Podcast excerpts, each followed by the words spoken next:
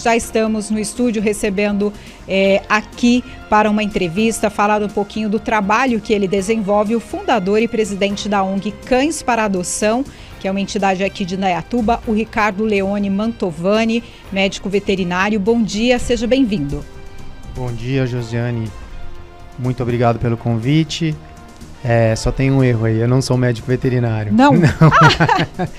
Mas sou sim o presidente fundador da ONG Cães para Adoção, que se iniciou no ano de 2011. Certo. Esse trabalho é desenvolvido aqui em Dayatuba. Cães para Adoção. Qual o foco do trabalho dessa, desse, desse grupo de vocês que você fundou? Na verdade, Josiane, é, nós somos uma organização não governamental que o foco é uh, o resgate, o acolhimento, a socialização os cuidados e a disponibilização para a adoção de cães vítimas de abandono, maus tratos, entre outros. E então, o trabalho de vocês ele começou lá atrás porque vocês viram o crescimento do, desse tipo de casos, abandono, maus tratos de animais aqui em Dayatuba? Na verdade, sim. Né? Na verdade, sim. Isso, a, a, ao início da nossa ONG, na verdade, aconteceu lá atrás, como eu disse, em 2011 é, visando tão somente é, o acolhimento desses animais para que esses animais futuramente fossem disponibilizados para adoção, unindo assim uh, animais carentes a pessoas de bem que queriam adotá-los. Exatamente assim que começou a nossa ONG já há 10 anos.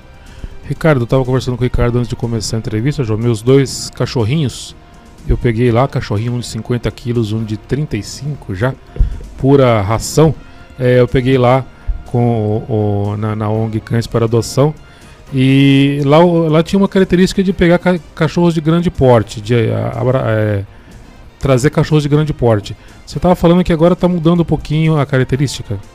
Na verdade, na verdade, Gil, é, a gente acabou se especializando em cães de grande porte. Nós não temos hoje cães de pequeno porte. A gente tem alguns cães de médio porte, né? E a grande maioria é de grande porte. É, os cães que eu me refiro a grande porte podem ser SRD, né? Que é os sem raça definidas, vira-latas. Pode ser pitbull, pode ser cães de raça, é, pastor alemão, rottweiler, fila. É esse tipo de cão que a gente se especializou. É, esses cães eles, eles requerem um, um cuidado um, um pouco um pouco maior no nosso entendimento, mas é, a gente foca mesmo é sim em ajudar os animais. Né? A gente não faz distinção entre raça, a gente não faz distinção é, entre porte, mas estamos voltados. Tá? A sociedade nos levou para focarmos em grande porte, mas a gente tem cachorros lá de médio porte e, e os vira-latinhas que eu particularmente sou apaixonado. E o trabalho de vocês, vocês têm uma sede, vocês abrigam esses animais até as pessoas procurarem para adoção. Onde é esse trabalho? Sim, a gente tem uma sede, né? A gente tem um espaço físico que nada mais é do que um canil com 18 baias e 5 pátios de solturas. Nós hoje abrigamos em média 25 cães pelo fato deles serem cães de grande porte na sua quase em sua totalidade, é, a gente destina uma baia individual para cada cachorro. É, a gente está assim localizado aqui em Dayatuba, temos uma parceria com a faculdade, né, a Unimax Max Planck, agora a Unieduc, que nos ajudam, nos auxiliam. É, sempre que a gente precisa de tratamentos médicos veterinários para com os nossos cães lá na ONG. Ricardo, e de sexta-feira, né, inclusive hoje, né? Vocês têm um, um trabalho interessante lá que cês, as pessoas que quiserem podem até a ONG para fazer um passeio com os cachorros. Como que funciona isso? Na verdade, Gil, podem, devem. Eu já antecipado, antecipadamente agradeço em nome dos cães, né? É, a gente tem o nosso passeio semanal que inicia, que ele ocorre toda sexta-feira às 16h30 horas. E é, uma, é um momento em que todos os cães da ONG saem para passear. Cada voluntário ele leva um cão na guia num percurso já pré-determinado que a gente tem, que é dentro da Fazenda Pimenta. Né? Então a, ocorre esse passeio, é um momento muito mágico para os cachorros, porque desestressa eles, né? afinal de contas, nós temos apenas 5 pátios de soltura para 25 cães.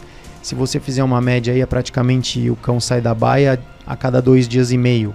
Né? E esse momento para eles é excepcional. Você vê nitidamente como esses cachorros ficam felizes de chegar na sexta-feira às 16h30 horas e ver que o pessoal está indo lá para passear com eles e que eles vão sair para passear. É um passeio desse no percurso que a gente faz demora em média 40 minutos, de 35 a 40 minutos, e é muito benéfico para os animais e digo mais, é benéfico para o ser humano também que vai lá fazer exercício, né?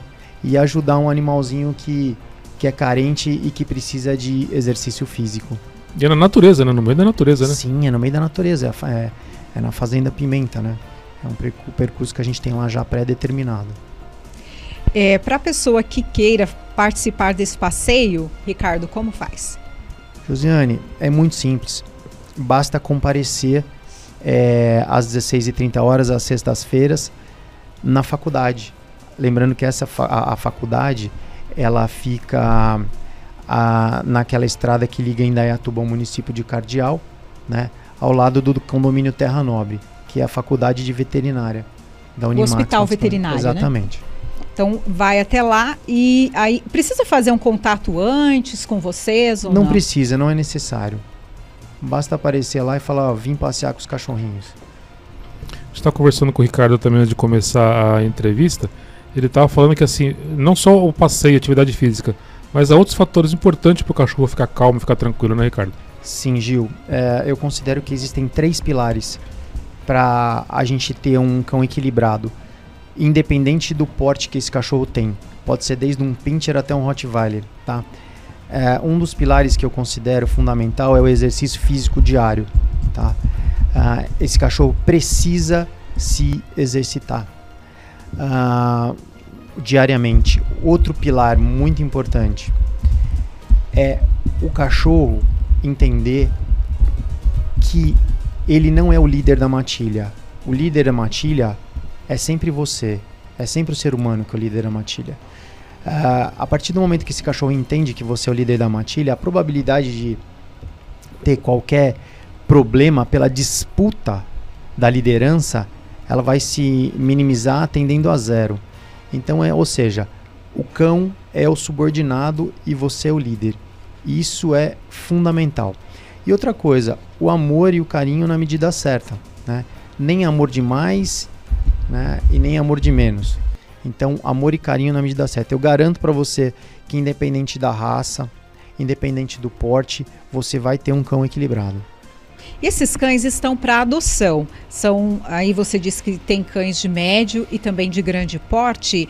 Como vocês é, chegar, chegam nesses animais? Eles são recolhidos das ruas, de casas, tem denúncias? Qual é o procedimento? E a pessoa que quiser adotar, Ricardo, o que, quais são os passos? Josiane, uma coisa que é muito importante eu te dizer é que não só na nossa ONG, mas em todas as demais, um fator que é limitante para a chegada de qualquer animal nas ONGs é o espaço físico, ou seja, as vagas. As ONGs hoje estão todas superlotadas, estão com uma série de, de problemas financeiros né, por conta da, do excesso de demanda desses animais.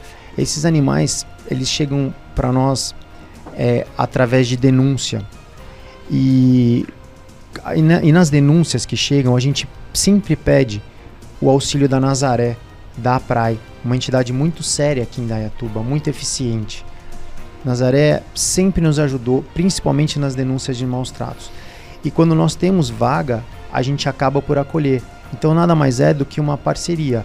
A Nazaré, a Praia, no caso, ela e o Leandro, eles acabam fazendo essa investigação, tomando as medidas é, necessárias perante as denúncias e quando a gente tem essa vaga, a gente acolhe o, o, o animal fisicamente, né?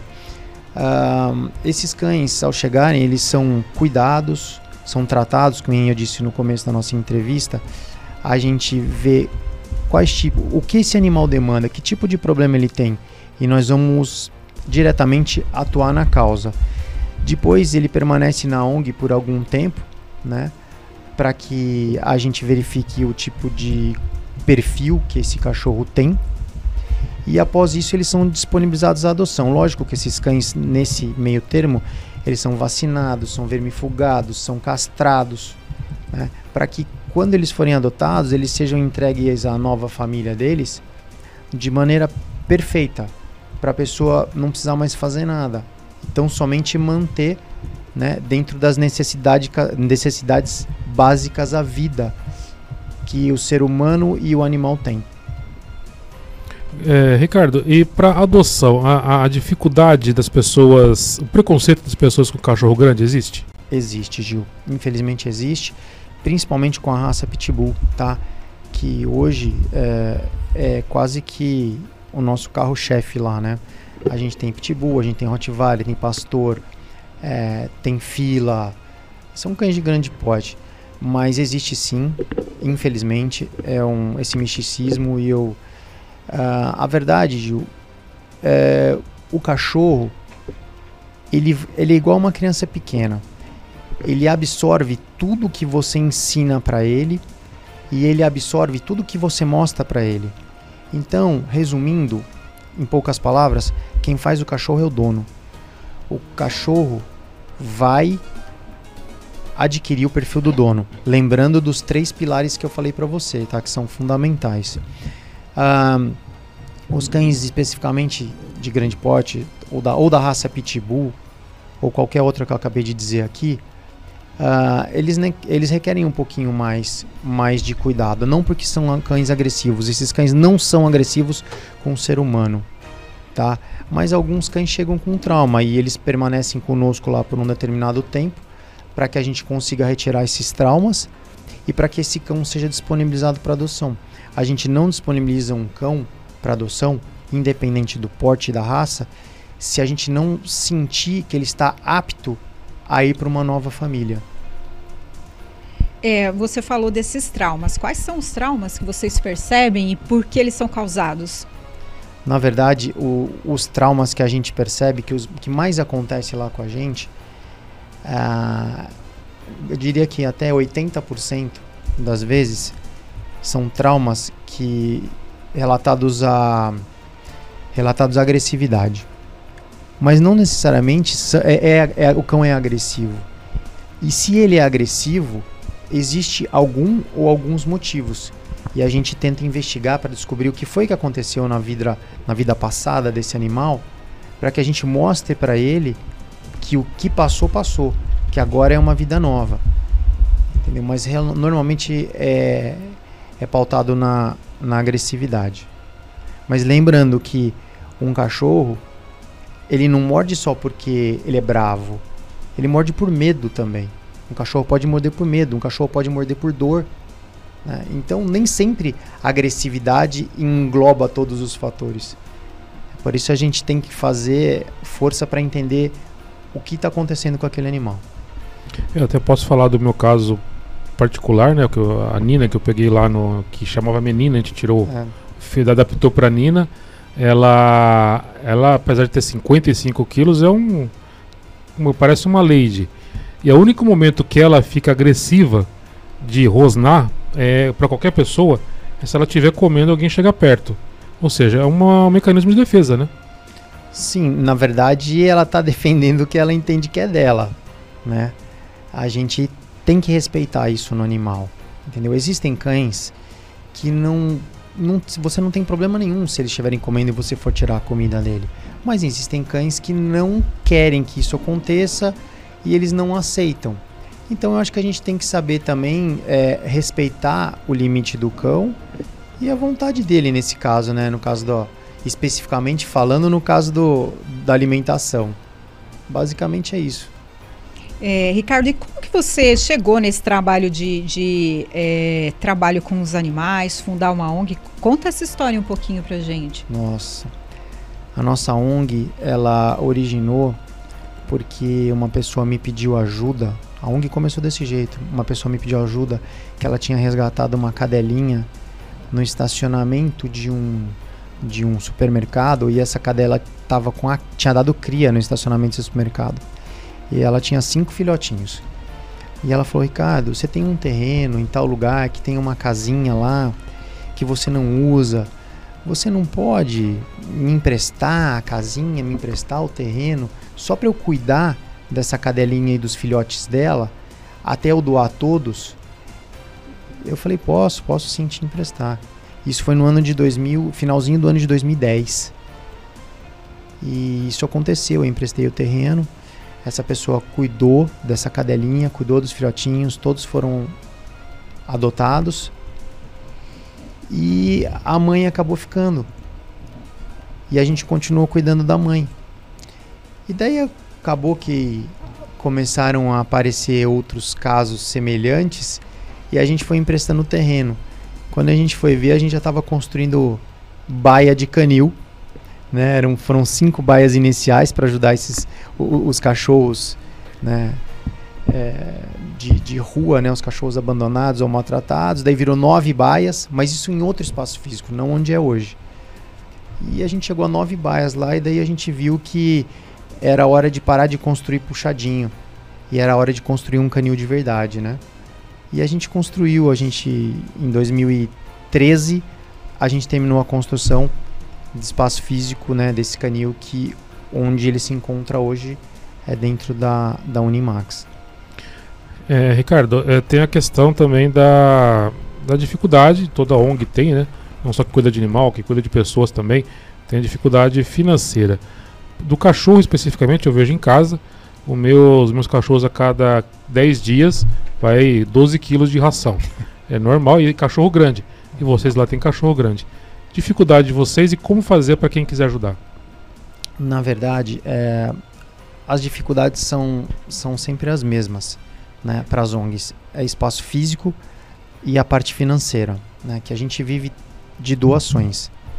Um, o que, que acontece? Uh, a gente tem, né, a gente, você pode ajudar de N maneiras desde um passeio né, de sexta-feira às 16h30 até doação em dinheiro, né, que é fazer PIX na conta da ONG, depósito na conta da, da ONG. A nossa ONG ela tem o, um documento que é o CRCE, que ela é fiscalizada pelo governo estadual, Tribunal de Contas do Estado. Uh, então, é, é, uma ONG bem séria já há, há 11 anos, né? Nessa linha de ajudar os animais e acabamos ajudando as pessoas por conta de ajudar os animais. Então, a gente, se você ah, quer doar ração, a gente aceita. Ah, quero doar remédio, a gente aceita.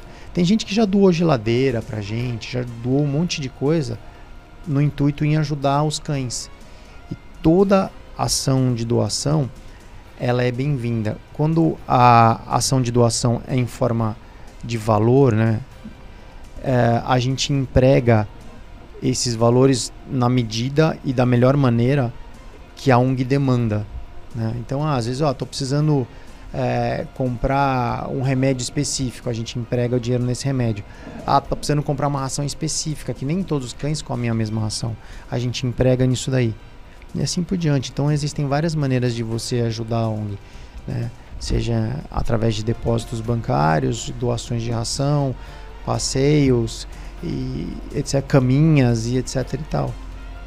A gente falou um pouquinho aí do, do, trabalho que vocês desenvolvem, o dia a dia, toda essa questão dos animais, até da questão de como eles são, os traumas. E como é trabalhar com ONG? A gente vê dessas dificuldades que você está falando, né? É, financeira, de espaço. Mas e, e, e você, como pessoa que está envolvido nesse trabalho? Tem muita crítica, né? Tem as pessoas que, que criticam. É, como que você lida com tudo isso? Josiane, por incrível que pareça, uh, um, dos, um dos problemas que a gente enfrenta, nós que trabalhamos com isso, que estamos na linha de frente, é o desgaste emocional. Porque a gente vê as atrocidades que o ser humano, se é que a gente pode chamar de ser humano, eles são capazes de fazer com os animais. São uh, em gênero, número igual, eu considero como atrocidades, tá? Então o desgaste emocional é muito grande e você tem que ter um equilíbrio muito grande também para poder lidar com isso. Senão você acaba por perder a cabeça em, em muitas vezes. Então esse é um problema sério que a gente na linha de frente, né, nós, os protetores independentes, não podemos esquecer deles. É, a, o, os órgãos todos de proteção, as demais ONGs, as pessoas de bem, na verdade, né? Porque qualquer um se revolta com algumas situações que a gente se depara no nosso dia a dia. Eu posso falar do, do cachorro de novo mais uma vez, né? Porque eu peguei os dos dois lá. A minha Marzinha, a Marzinha que é Marzona, né? De 55 quilos. Quando a gente pegou, pelo menos que o, o Ricardo e o, o Nildo, que tá, cuida lá, fica o dia inteiro lá cuidando dos cães. Tem uma pessoa lá só para fazer isso, né? Ele mora lá dentro, né? O Nildo, o Nildo mora no espaço. Ele, é, né, a gente tem uma, a gente tem uma casa lá. O Nildo mora lá. É, às vezes ele fica fora também, porque ele tem uma casa na cidade. Então ele acaba por intercalando, dependendo da demanda que a gente tem, ele tem que dormir na ONG. E dependendo da demanda, não precisa. Porque lá são sete dias por semana, né, Gil? Exatamente, não para, né? Não. E o, a cachorra que a gente pegou, eles contaram pra gente antes da gente adotar, já contaram toda a história. Lá eles, pelo menos com a gente, não teve nenhum segredo. Era uma cachorra que ficava presa dentro de uma gaiola, um cubículo lá de um metro por um metro. Vocês imaginam, naquela época ela tinha uns 35, 40 quilos, autona, um cachorro preso dentro de uma gaiola de um metro quadrado. Imagina o sofrimento que essa cachorra não deve ter passado. Mas eles entregaram pra gente, ela já estava com muito pouco medo das coisas. Muito pouco mesmo. Lógico, aquele período de adaptação normal, né? Esses dois, três meses para adaptar, mas ela já não tinha mais tanto medo das coisas. É... Então esse trabalho é, é, interessante, né, Ricardo? É interessante. Eu considero, Gil, que um, um cão ele demora em média de 15 dias para fazer o primeiro estágio de, de adaptação junto à nova casa e junto à nova família. E depois ele vai se adaptando gradualmente, numa menor intensidade. Mas os 15 primeiros dias são cruciais. E assim, Jô, e, e, lá pelo menos não, com, com o pessoal lá, com o, o Nildo, a gente teve que assinar um termo de responsabilidade, um termo de, de, de responsabilidade de compromisso, que a gente ia cuidar bem do cachorro, que poderia teria que liberar para visitas caso necessário. Então tem todo um trabalho desenvolvido aí pelo pessoal lá da, da ONG que o Ricardo dirige, para um trabalho sério, né? Que não é para simplesmente pegar o cachorro lá e maltratar de novo em casa. Tem toda uma supervisão, né, Ricardo? Exatamente. A gente tem um trabalho pós-adoção, né, é, limitado. Então, o que a gente faz, Gil, é procurar não errar na hora de, de adotar, porque a gente nega, assim, várias adoções. Né? A gente analisa toda, toda a situação. Né? A gente vai analisar, são N fatores que a gente analisa na hora de liberar um, um cachorro para adoção. Né? Existe todo um procedimento que, se você entrar no nosso site, www.cãesparadoção.com.br, uh, eh, você vai ter lá o passo a passo da nossa adoção, como funciona. Mas basicamente você entra no site, você escolhe o cachorro que você quer adotar, você preenche uma ficha de inscrição nesse cachorro, nós vamos responder essa o seu e-mail, né, que isso chega por e-mail. É só você preencher a tua ficha e clicar em enviar, vai chegar para a gente por e-mail. Nós vamos iniciar uma conversa com você via e-mail. É, feito isso, a gente vai pedir para que você se desloque até a ONG para conhecer o cão que você gostaria de adotar. E estando isso ocorrendo de maneira tudo perfeito, a gente vê que o perfil do adotante vai ser o, o mesmo perfil do animal que ele quer adotar, porque os perfis têm que baterem. Porque senão não vai ser bom para uma das partes. Feito isso, pô, legal, você gostou do cachorro, o cachorro gostou de você. Aí sim a gente vai na casa do adotante, faz a vistoria em loco, tá? E entrega o cachorro para ele. Exatamente isso que aconteceu em casa com os dois. E repito, e digo, né, o segundo cachorro, o Doni, que chegou depois, ele só foi levado para minha casa, ele tinha um probleminha na coluna, o Nildo cuidou dele lá, o pessoal da Max Plan cuidou dele lá, e só trouxe ele para casa depois que ele estava zeradinho, sem problema nenhum, e ainda o Newton deixou uma caixa de remédio para continuar o tratamento dele por mais 30 dias. Então é lugar sério lá. É isso aí, a gente ajuda de toda, de toda, todas as maneiras, sabe, Gil? a gente quer entregar para a nova família, para o adotante, a gente quer entregar uma coisa próxima à perfeição. Nem sempre a gente consegue, mas o nosso objetivo é esse. Tá certo, então, nós conversamos com o Ricardo, é, falou muito sobre a ONG, muito interessante ouvir toda a história da ONG, dos animais também. Ricardo Leone Mantovani, fundador e presidente da ONG Cães para Adoção.